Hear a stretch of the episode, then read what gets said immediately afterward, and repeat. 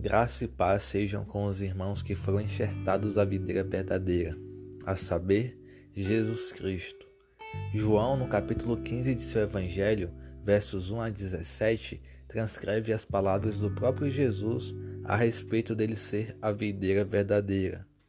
Na epígrafe desse trecho está escrito: a videira e os ramos. Logo, Jesus fala sobre ser a videira Deus o agricultor e nós os ramos. Nós, porém, somos enxertos.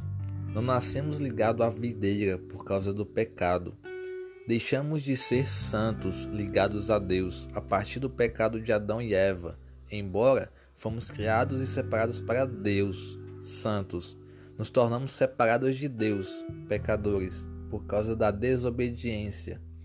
Por isso, até o momento que o Espírito Santo passa a habitar em nós, somos pobres ramos murchos, à mercê dos fungos que o pecado gera e nos corrói.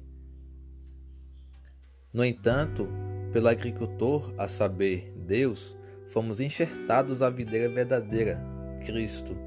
Com efeito, o processo de enxertia é o principal método de reprodução da videira. Atentemo-nos, pois, a esta palavra, reprodução.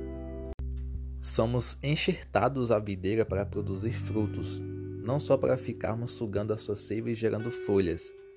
Ressalto aqui, porém, que Deus trabalha com processos. Da mesma forma que, assim que um ramo é enxertado na videira, ele não gera frutos automaticamente, nós também não. É necessário haver um processo, um relacionamento, uma união perfeita entre a videira, Jesus, e nós, os ramos, e o responsável por isso é o Santo Espírito. Contudo, Jesus é bem claro em afirmar no verso 2 desse capítulo: Todo ramo que, estando em mim, não der fruto, ele, Deus, o corta. Éramos ramos sem vida, sem filiação, sem capacidade alguma de produzir frutos bons. No entanto, enxertados em Cristo, fomos adotados para o louvor da sua glória. Veja Efésios 1, 2 a 14.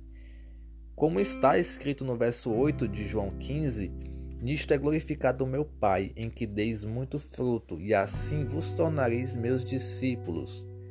Em suma, não é abrir a boca para dizer que sou cristão que me torna um cristão, mas os frutos que a minha vida gera para o reino é que confirmam que eu sou. Nos questionemos então, irmãos, quais frutos temos dado para glorificar a Deus? Perceba que Jesus não fala em dar fruto no singular, nem em dar dois ou três frutos, mas em dar muito fruto. João 15, 8. Confesso que não sei se biologicamente falando, no processo reprodutivo da videira acontece assim. De quanto mais seiva o ramo recebe, mais fruto ele dá. Mas posso afirmar categoricamente: quanto mais recebemos do Espírito Santo de Deus, mais frutos damos para o reino.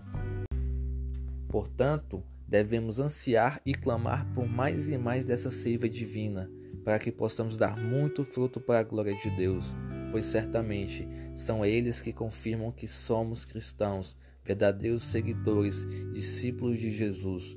Por isso, se você realmente está em Cristo, produza muitos frutos. Minha oração para finalizar é um clamor ao Senhor para que Ele encha-nos com seu Espírito, hoje e sempre para o louvor da sua glória, para gerarmos muitos frutos para o seu reino, em nome de Jesus. Amém, irmãos?